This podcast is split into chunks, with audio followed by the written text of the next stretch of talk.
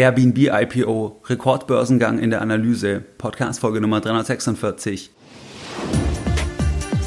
Herzlich willkommen bei Geldbildung, der wöchentliche Finanzpodcast zu Themen rund um Börse und Kapitalmarkt. Erst die Bildung über Geld ermöglicht die Bildung von Geld. Es begrüßt dich der Moderator Stefan Obersteller.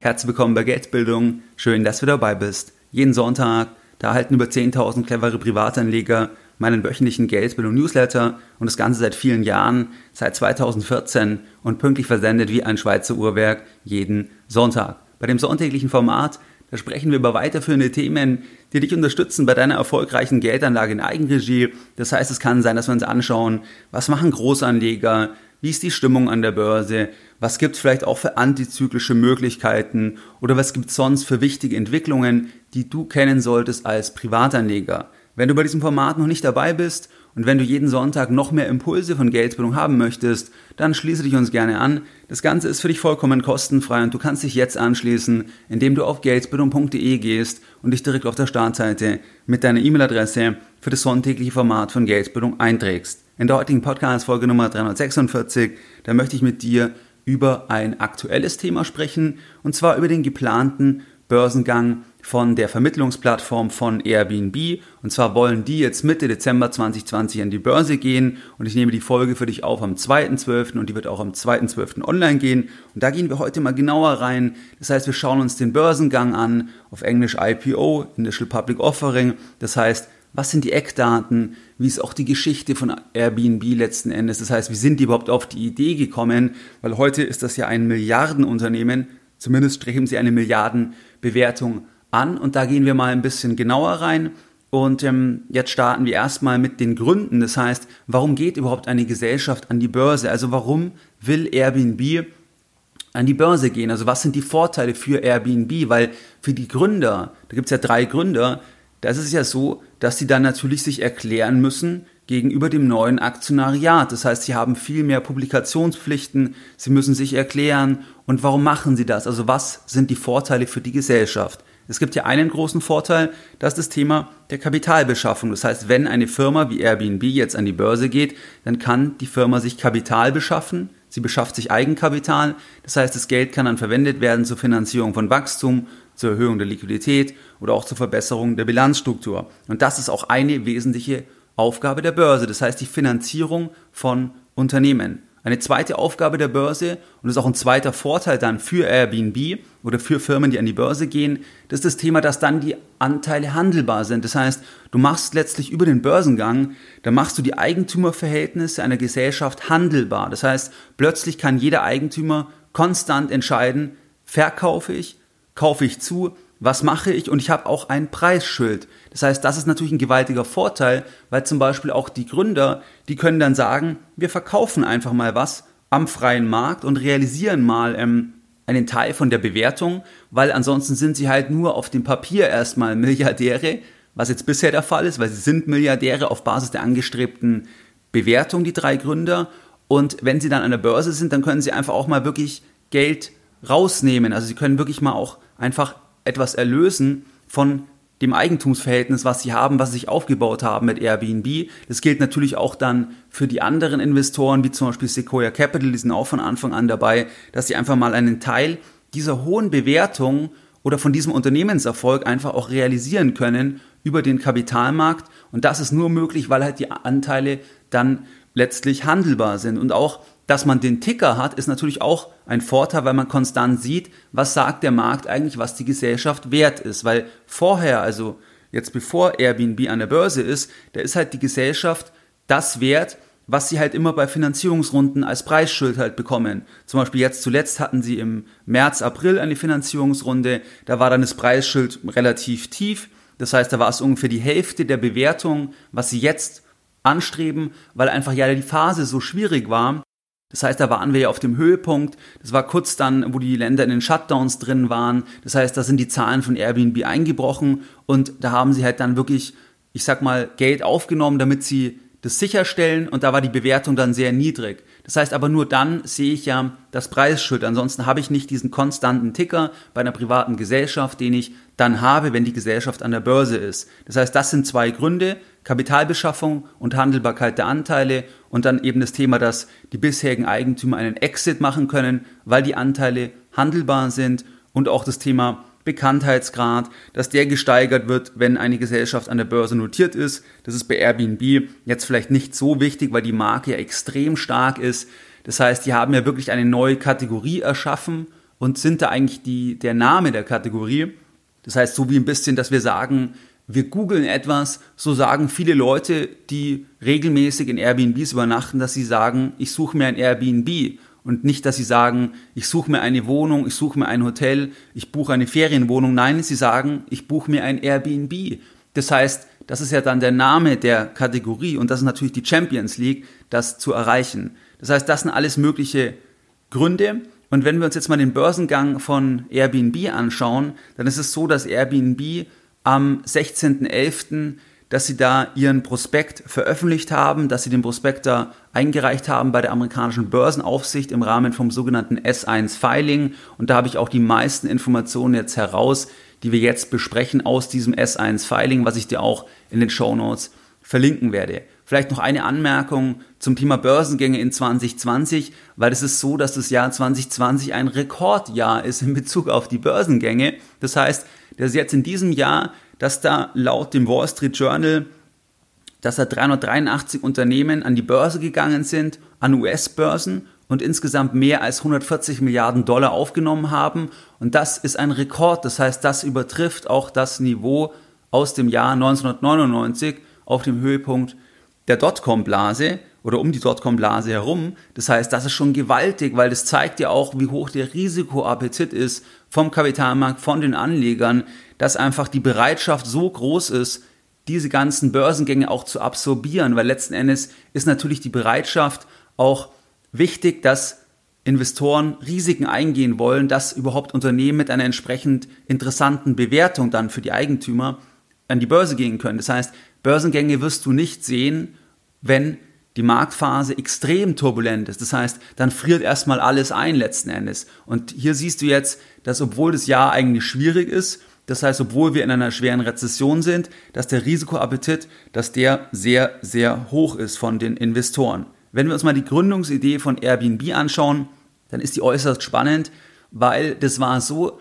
dass die zwei Gründer, also am Ende waren es drei, aber am Anfang bei der Idee waren es zwei laut dem Prospekt und zwar war das der Joe und der Brian. Die hatten selbst im Jahr 2007 ein großes Problem und zwar hatten die ein Apartment, wo sie selbst halt gewohnt haben, zur Miete in San Francisco und sie hatten Probleme, die Miete zu bezahlen. Das heißt, die hatten jetzt diese Herausforderung, wir haben das Apartment, wir müssen die Miete zahlen, wir sind aber knapp bei Kasse. Und dann war es so, dass da in der Stadt eine Konferenz war, und ähm, dass alle Zimmer in Hotels ausverkauft waren. Und dann hatten die die Idee, ja Moment mal, wenn alle Zimmer in Hotels ausverkauft sind und wahrscheinlich wollen ja noch mehr Leute dahin gehen, dann brauchen ja noch mehr Leute Wohnraum kurzfristig. Das ist ja die Idee dann auch von Airbnb, kurzfristig für wenige Tage, wenige Wochen letzten Endes Wohnraum zu mieten. Und das war die Idee, dass sie gesagt haben, es gibt da die Konferenz, es gibt keine Zimmer in Hotels, dann könnten wir doch einfach sagen, wir vermieten Luftmatratzen als Schlafplätze in unserem Apartment. Und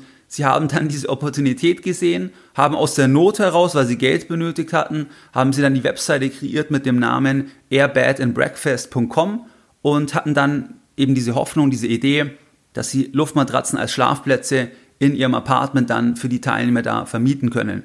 Die anderen denen sie jetzt diese Idee erzählt hatten, die haben erstmal sie für verrückt erklärt und sie haben es aber dann trotzdem gemacht und haben das einfach mal getestet, weil sie eben das Geld benötigt haben und haben dann gesehen, dass es halt wunderbar funktioniert. Das heißt, dass die Gäste sich sehr wohl fühlten, dass es eine ganz eigene Atmosphäre ist, weil es natürlich wesentlich persönlicher ist, wenn letztlich Leute direkt in der eigenen Wohnung übernachten und nicht jetzt irgendwie im Hotel oder so, so hat man da ein ganz eigenes Verhältnis zwischen Gastgeber und Gast das haben die gesehen. Und dann war das halt auch die Basis von der Idee, dass sie halt gesagt haben, okay, da scheint vielleicht was dran zu sein, das könnte was sein und das wollen wir starten. Sie haben dann das Unternehmen während der Finanzkrise 2008 mit der Idee aus der kompletten Not heraus gestartet und haben sich dann noch den Programmierer Nate an Bord geholt und das sind auch dann die drei Gründer.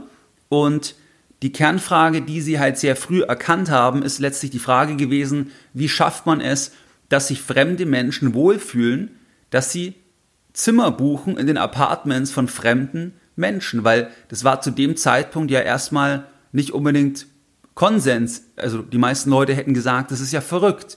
Warum soll jemand ein Apartment, ein Zimmer buchen in einem Apartment von einem fremden Menschen? Was ist da mit der Sicherheit? Wer ist es? Ich weiß nichts über den. Ich habe da auch gar keinen Service zum Beispiel, wie dass ich im Hotel Room Service habe und so weiter. Das habe ich ja da in der Form nicht, weil es ja einfach dann privat ist. Und die Kernfrage war da aus ihrer Sicht, ähm, dass man sich überlegen muss, wie schafft man es, dass man eben das Vertrauen herstellt. Das heißt, das Signaling letzten Endes, das Signaling, dass die Leute sich sicher fühlen können, dass sie dort auch buchen können. Und dann war das halt die Idee, dass man da eben Gastgeberprofile anlegt, Gastprofile, Messaging-Möglichkeiten, Reviews, sichere Zahlungen. Das heißt, das sind alles Parameter, die dann einzahlen, signalisieren sollen, du kannst vertrauen, dass du dort buchen kannst, weil du eben bestimmte Indikatoren hast, dass du siehst, okay, das ist ein realer Mensch, da haben schon andere übernachtet, die haben das auch gut bewertet. Das heißt, das war ein bisschen am Anfang die Idee. Und diese Idee, die am Anfang eben verrückt war, die kein Konsens war, die wurde Konsens, weil heute ist es normal. Heute ist es, wie gesagt, dass Leute sagen, ich buche mir ein Airbnb, das ist vollkommen normal. Und mittlerweile ist es so, dass über vier Millionen Gastgeber die bieten ein einfaches Zimmer bis zu einer Villa, bis zu sonstigen ganz kreativen Übernachtungsmöglichkeiten ähm, oder auch zusätzliche Aktivitäten, die man buchen kann, Entdeckungen wie zum Beispiel Stadtführungen oder auch Kochkurse und viele andere Sachen und auch Online-Entdeckungen, was man alles zusätzlich dort dann noch buchen kann oder auch Ferienwohnungen. Das heißt, das Ganze ist noch ein Stück weit breiter geworden.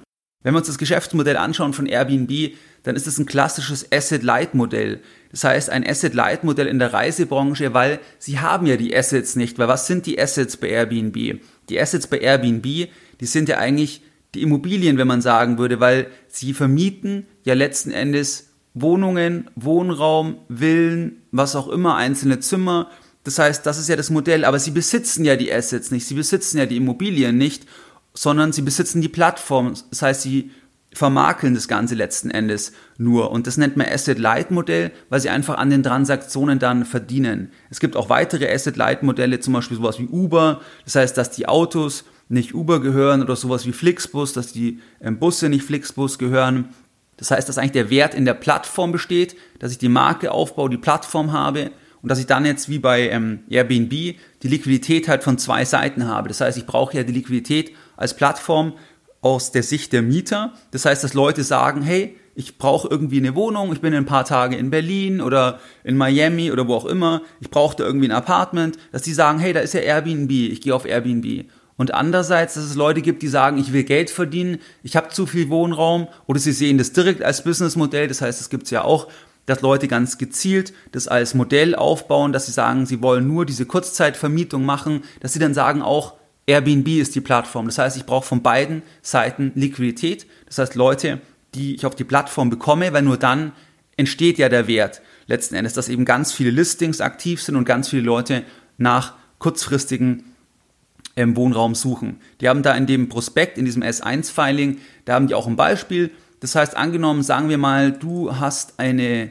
Wohnung und hast ein Zimmer, wo du sagst, das kannst du jetzt mal vermieten für eine Nacht beispielsweise.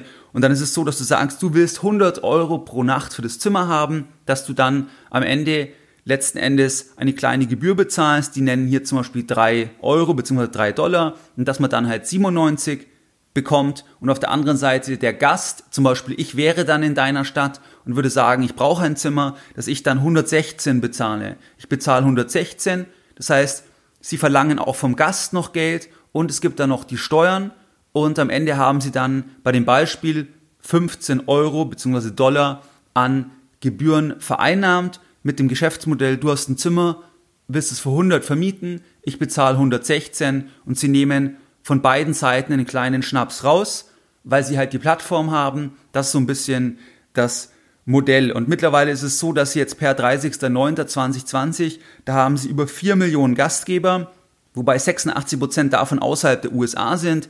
Sie haben 5,6 Millionen aktive Listings. Das ist schon gewaltig, weil wenn du das mal vergleichst, zum Beispiel mit der Marriott Hotelgruppe, die haben 1,4 Millionen Betten weltweit. Das heißt, es zeigt mal, welche Macht die haben. Aber sie haben ja die Betten nicht, sie besitzen die Assets ja nicht, weil es ja ein Asset-Light-Modell ist.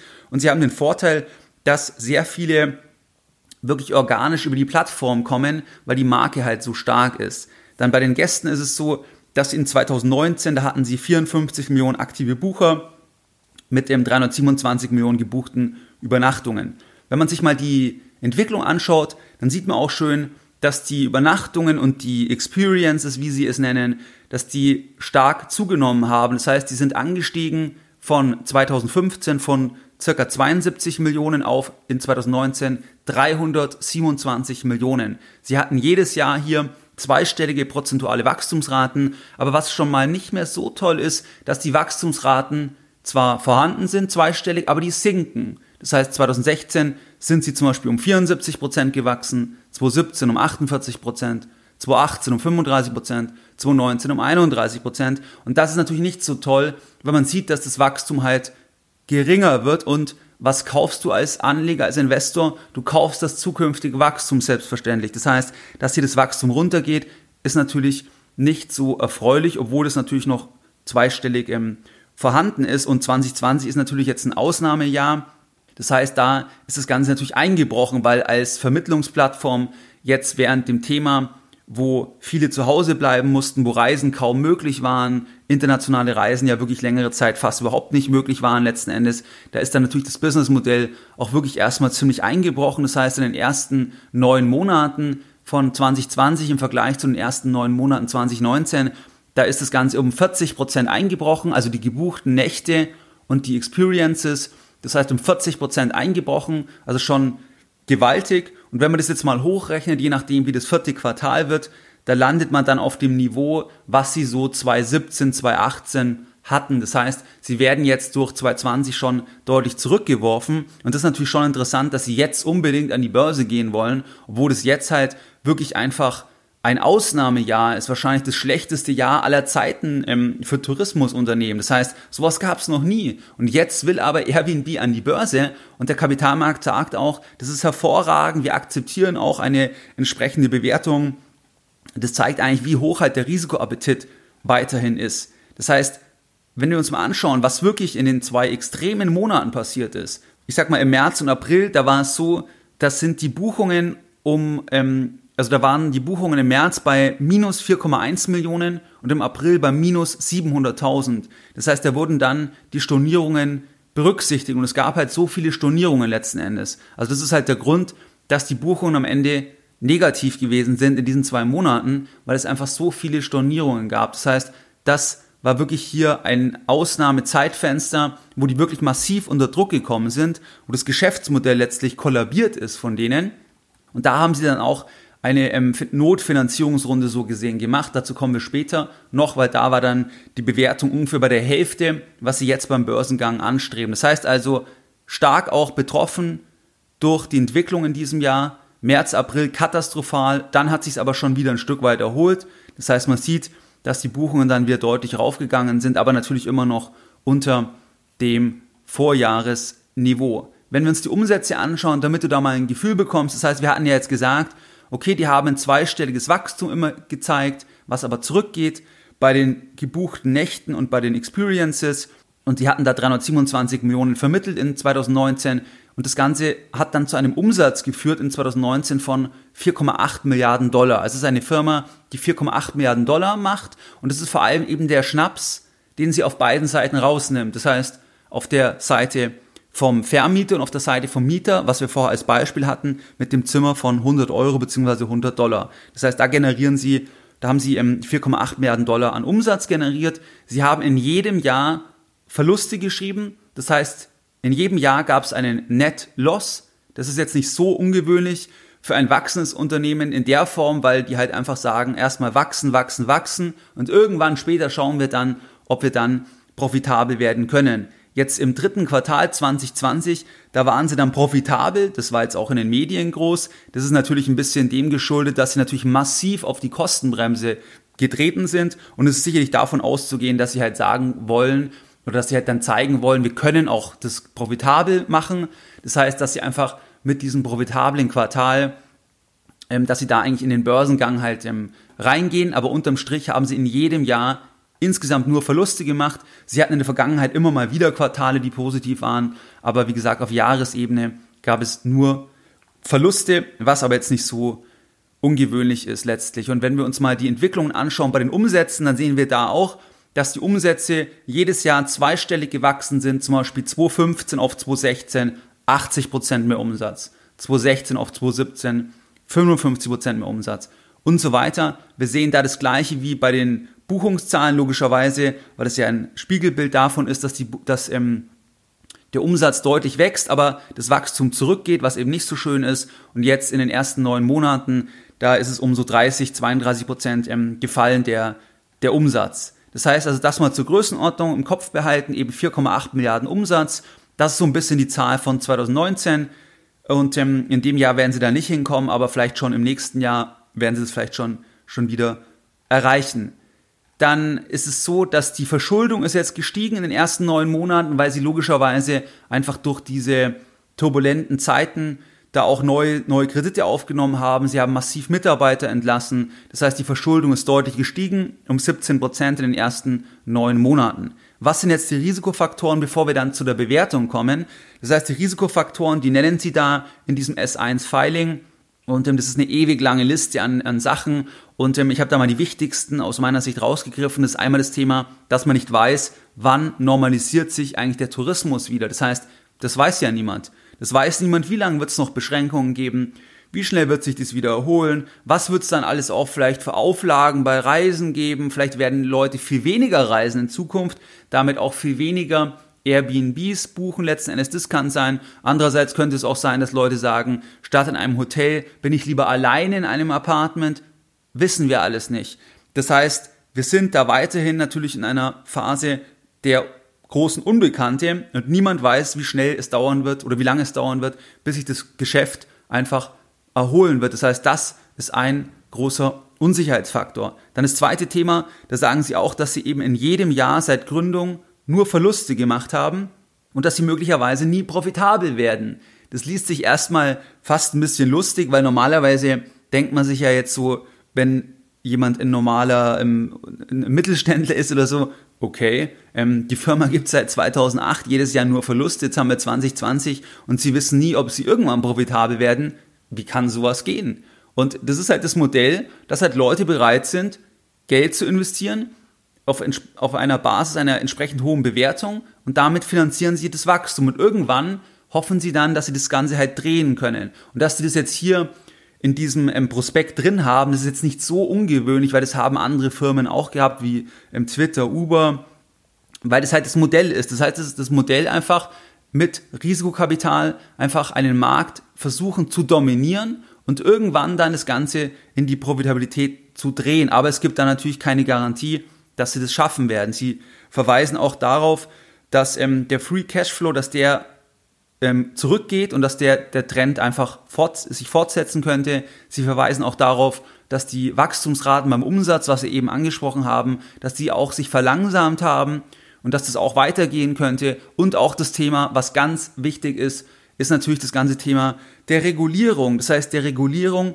von der Kurzzeitvermietung, von dem ganzen Homesharing. Das heißt, dass natürlich der Staat da auch nicht unbedingt das immer so toll findet, weil ähm, das natürlich auch letzten Endes Wohnraum entzieht. Das heißt, dass einfach das dort auch entsprechende Regeln gibt, wie zum Beispiel München, weil einfach der Staat sagt, ähm, wenn Leute das nur über die Kurzzeitvermietung machen, dann entziehen sie so gesehen Ansässigen den Wohnraum dauerhaft und dann verstärke ich eben diese Wohnungsknappheit und dass der Staat halt hier noch härter dagegen vorgeht. Das heißt, die Firma ist da voll auch von der ganzen Regulierung abhängig, gerade bei diesem Kurzzeitvermietung in Ballungszentren. Und ich denke, da wird in, in der Zukunft eher das Schwierige auch noch werden unter Umständen, weil, ähm, weil sich die Wohnungsknappheit, weil es noch stärker, ich sag mal, politisch aufgegriffen werden wird und da wird man auch da vielleicht eben noch weitere Themen unternehmen unter Umständen und das betrifft dann natürlich Airbnb und ähm, das ist natürlich auch eine große Unsicherheitskomponente. Also das sind Punkte, Risiken, die aus meiner Sicht, ähm, die man berücksichtigen muss, wenn man sich diese Firma oder dieses Modell halt anschaut. Bei der Eigentümerstruktur ist es so, dass die drei Eigentümer, äh, die drei, die drei Gründer, dass die ungefähr noch 14, 15 Prozent halten und dann gibt es den größten Einzelinvestor, das ist ein sehr renommierter ähm, Risikokapitalgeber, das ist Sequoia Capital, die halten noch 16,6 Prozent und das ist so ein bisschen die Struktur. Das heißt, da ist es sicherlich so, das wurde jetzt auch bekannt gegeben, dass zum Beispiel die Gründer auch ein bisschen was verkaufen wollen. Das heißt, dass die mal ein bisschen ähm, Kasse machen wollen. Das sicherlich, spielt hier sicherlich auch mit rein. Wenn wir uns mal die Bewertungen anschauen, dann ist es so, dass die Firma ja in 2008 wurde die gegründet und dann hatten sie 2009 hatten sie die erste, die erste Finanzierungsrunde gemacht. Da war damals Sequoia Capital schon dabei. Da haben sie ein paar hunderttausend aufgenommen und dann ging es immer weiter nach oben. Das heißt, da hatten sie dann schon 2010 eine Bewertung von irgendwie 70 Millionen und dann war es schon ab 2011 im Milliardenbereich. Das ist halt äh, das Thema, dass dort letzten Endes schon viel Geld eingenommen wurde. Man investiert, man hat ein hohes Wachstum gezeigt und jetzt will man halt so gesehen an die Börse gehen, weil man einfach in einem anderen äh, Zyklus ist von der, von der Finanzierung. Das heißt, Airbnb hat mehrere Milliarden Dollar an Kapital aufgenommen in den letzten Jahren seit 2009 von verschiedenen Risikokapitalinvestoren. Und jetzt ist es so, dass vor Corona, da war die Bewertung in 2017, da war die bei 31 Milliarden Dollar. Dann ist die Bewertung jetzt im April das hatte ich schon angedeutet, dass die Bewertung wirklich zusammengefallen, weil ja das Geschäftsmodell von Airbnb kurzfristig fast ja kollabiert ist. Da ist die Bewertung auf 18 Milliarden Dollar gefallen. Und jetzt ist es so, dass der Börsengang geplant ist für den 10. Dezember. Und die haben jetzt bekannt gegeben, jetzt am äh, Dienstag, also am 1.12., da haben sie bekannt gegeben, dass sie da eine Spannbreite anpeilen von 44 Dollar bis 50 Dollar je Aktie und dass sie eine Bewertung anstreben von 35 Milliarden Dollar und dass sie 2,75 Milliarden Dollar einnehmen wollen. Und die drei Gründer haben bekannt gegeben, dass sie Aktien verkaufen wollen, die dann ähm, so im Bereich von 95 Millionen Dollar ausmachen. Das heißt, es ist letztlich gar nicht so viel, wenn man anschaut, dass die ja sehr viel halten. Also die halten ja über 10 Prozent. Das heißt, jeder von denen ist ja Multimilliardär ähm, auf Basis von einer Bewertung von 35 Milliarden Dollar. Das heißt, das sind ein bisschen die Eckdaten. Das heißt, was können wir hier sehen? Okay, die Bewertung, die liegt jetzt letzten Endes über der Bewertung vor Corona letzten Endes. Ähm, also sie liegt über der Bewertung, die man 2017 erzielt hatte. Und die Bewertung im Vergleich zu mitten in Corona, mitten im ersten Shutdown so gesehen, hat sich fast verdoppelt, weil da war die Bewertung kurzfristig bei 18 Milliarden, wo sie eben notmäßig Kapital aufgenommen haben. Und letztlich kann man da schon sehen, dass jetzt Airbnb sicherlich versucht, dass sie halt in das Narrativ reingehen, dass eben das Geschäftsmodell ganz schnell sich erholen wird und momentan der Markt halt extrem positiv ist und dass man da halt jetzt sagt, okay, wir nutzen jetzt das Zeitfenster, um jetzt rauszugehen, weil jetzt können wir den Börsengang machen, jetzt bekommen wir eine Bewertung, weil der Risikoappetit vorhanden ist. Das ist ja die Voraussetzung. Das heißt, Bewertung hat auch etwas mit einer Glaubensfrage letztlich zu tun in dem Fall, weil es ist die Frage, wie schnell wird sich das erholen? Wie schnell wird sich das erholen? Und im Prinzip weiß das ja niemand. Das hat also sehr viel etwas mit, ähm, dass ich daran glaube, es wird sich schnell erholen, letzten Endes zu tun. Und momentan glaubt der Markt stark daran, weil eben die Euphorie sehr groß ist generell, dass sich das alles ganz schnell erholen wird. Und deswegen ist es für Airbnb möglich, überhaupt eine solche Bewertung anzustreben von 35 Milliarden Dollar. Weil zur Erinnerung, die gehen jetzt an die Börse und die haben in diesem Jahr ja kein Rekordjahr, sondern die haben einen Rekordeinbruch in diesem Jahr. Und das interessiert aber den Markt trotzdem nicht unbedingt, weil der Markt halt schon weiter nach vorne schaut, weil er halt so optimistisch ist. Und ob der Markt dann recht behalten wird, wird die Zukunft zeigen. In jedem Fall sieht man da auch ein Stück weit den Optimismus. Dann ist es so, ähm, dass wenn wir uns jetzt mal anschauen, die Bewertung, also wir haben jetzt die Bewertung, okay, 35 Milliarden Dollar, sagen Sie, ähm, ist es jetzt viel, ist es wenig? Mit was kann man das vergleichen? Wir können uns das mal anschauen zum Umsatz. Das heißt jetzt nicht in diesem Jahr, weil dieses Jahr ist ein Sonderfall. Das heißt, der Markt schaut nach vorne. Das heißt, sagen wir, wir nehmen mal an, dass der Umsatz sich ganz schnell sofort wieder auf das Niveau von 2019 ähm, bewegt. Das heißt, da war ja der Umsatz 4,8 Milliarden Dollar. Dann könnten wir mal sagen, okay, wenn wir Aktien kaufen, dann kann man ja mal sagen, wie verhält sich das denn in Relation zum Umsatz? Und da sehen wir, dass ja da jetzt der Umsatzmultiple das heißt, wenn wir die Bewertung vergleichen mit dem Umsatz von 2019, da liegt der Umsatz Multiple bei etwas über 7. Und ähm, das ist jetzt die Frage, ist es jetzt viel oder wenig? Hier ist es so, je höher die Wachstumsraten sind, desto höher ist auch der Multiple in der, in der Regel, weil letzten Endes man sagt, man kauft ja das zukünftige Wachstum, muss es aber heute schon bezahlen. Wir haben bei Airbnb schon gehört, dass das Wachstum auch zurückgegangen ist. Da können wir mal in die Vergangenheit reinschauen. Airbnb hatte auch schon mal einen Umsatzmultiple von über 10 das war 2017 bei den damaligen Finanzierungsrunden, weil da hatten sie ja weniger Umsatz und hatten trotzdem auch schon eine Bewertung von über 30 Milliarden, und zwar von 31 Milliarden ähm, Dollar. Und da war der Multiple dann bei über 10. Damals war aber das Wachstum auch noch höher. Das heißt, jetzt ist das Wachstum ja immer weiter zurückgegangen und der Multiple ist bei über 7. Damals war er privat bei über 10. Okay, jetzt könnte man sagen, gut, über 7 ist ja ein bisschen weniger gegenüber 10. Das heißt, ähm, ist vielleicht in Ordnung. Wie könnte man sich dem Thema noch annähern? Man könnte noch sagen, man vergleicht es mit anderen Unternehmen. Aber was ist jetzt ein anderes Unternehmen, wo man das vergleichen kann? Man könnte mal sagen, man vergleicht es auch mit einer ähm, Buchungsplattform, zum Beispiel mit der Booking Holdings. Und auf der anderen Seite vergleicht man das mit einem Hotel. Jetzt ist natürlich so, dass ein Hotel sicherlich einen viel geringeren Multiple hat, weil der Multiple ja Ausdruck ist vom Wachstum. Und ein Hotel kann nicht so wachsen, wie jetzt zum Beispiel so ein Digitalunternehmen, weil Airbnb ja schon ein Tech-Unternehmen ist. Und wenn wir da dann sehen, dass zum Beispiel Hyatt, die haben ein Umsatzmultiple von so 2,6 circa aktuell, Marriott International, die haben ein Multiple von circa 3. Das heißt, das ist klar, dass da der Multiple wesentlich geringer ist, weil die Wachstumsraten wesentlich niedriger sind. Wenn wir uns da mal anschauen, Booking Holdings, da haben die ein Multiple von 9,7. Das heißt, sogar ist der Multiple noch höher gegenüber Airbnb, da könnte man dann sagen, okay, ähm, da gibt es ja vielleicht sogar noch Chancen, weil der Multiple bei Airbnb ist nur 7,3, aber man kann die Modelle nicht genauso vergleichen. Das heißt, das wäre eine Betrachtungsweise, dass man sagt, man geht über so ein Umsatzmultiple an das Thema ran. Man könnte auch sagen, man geht über ein DCF-Modell an das Thema ran, dass man die zukünftigen Cashflows schätzt und sagt da, ähm, was ist da auf Basis von diesen Schätzungen mit einem entsprechenden ähm, Zinssatz, mit dem man das Ganze diskontiert, was könnte da ein Wert sein? Du siehst aber eins, dass das von deinem Blickwinkel abhängt. Das heißt, was du erwartest. Was du erwartest, was auf jeden Fall so ist, dass natürlich das Ganze, also dass die jetzt an die Börse gehen, dass diese Bewertung in dem Umfang mit diesem Multiple von 2019 erzielt werden kann, ähm, das ist einfach ein Ausdruck, dass schon der Markt sehr optimistisch ist. Das heißt, wenn die Zukunft jetzt noch toller wird oder wenn der, wenn der ähm, Optimismus noch weiter zunimmt, dann kann sich das natürlich sehr schnell weiter, weiter steigern letzten Endes. Also das hängt ab davon, wie du in die Zukunft schaust letzten Endes. Also das vielleicht zum IPO von Airbnb. Und was waren jetzt die Lessons learned in der heutigen Podcast-Folge Nummer 346? Deine Lessons learned in der heutigen Podcast-Folge. Heute haben wir über den IPO, über den Börsengang von Airbnb gesprochen, dass sie jetzt Mitte Dezember an die Börse gehen wollen. Wir haben uns die Gründe angeschaut für einen Börsengang. Wir haben uns angeschaut die Geschichte von Airbnb, die inspirierend ist. Wir haben uns angeschaut die Bewertungen.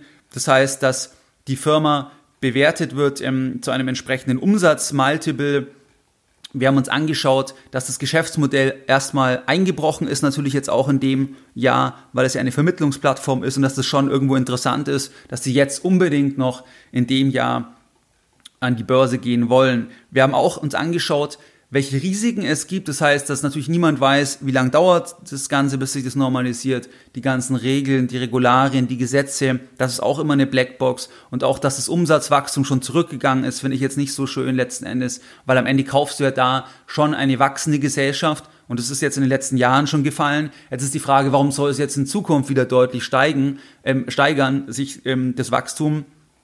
Also das ist halt ein, da muss man halt quasi daran glauben oder das so sehen. Ansonsten ähm, ist natürlich, das macht es natürlich keinen Sinn. Das heißt, das war ein bisschen die Themen heute bei der Besprechung von dem IPO von Airbnb. Und wo, wie du es gewohnt bist, da möchte ich auch die heutige Podcast-Folge wieder mit einem Zitat beenden. Und heute ein Zitat von dem Gründer von Sequoia.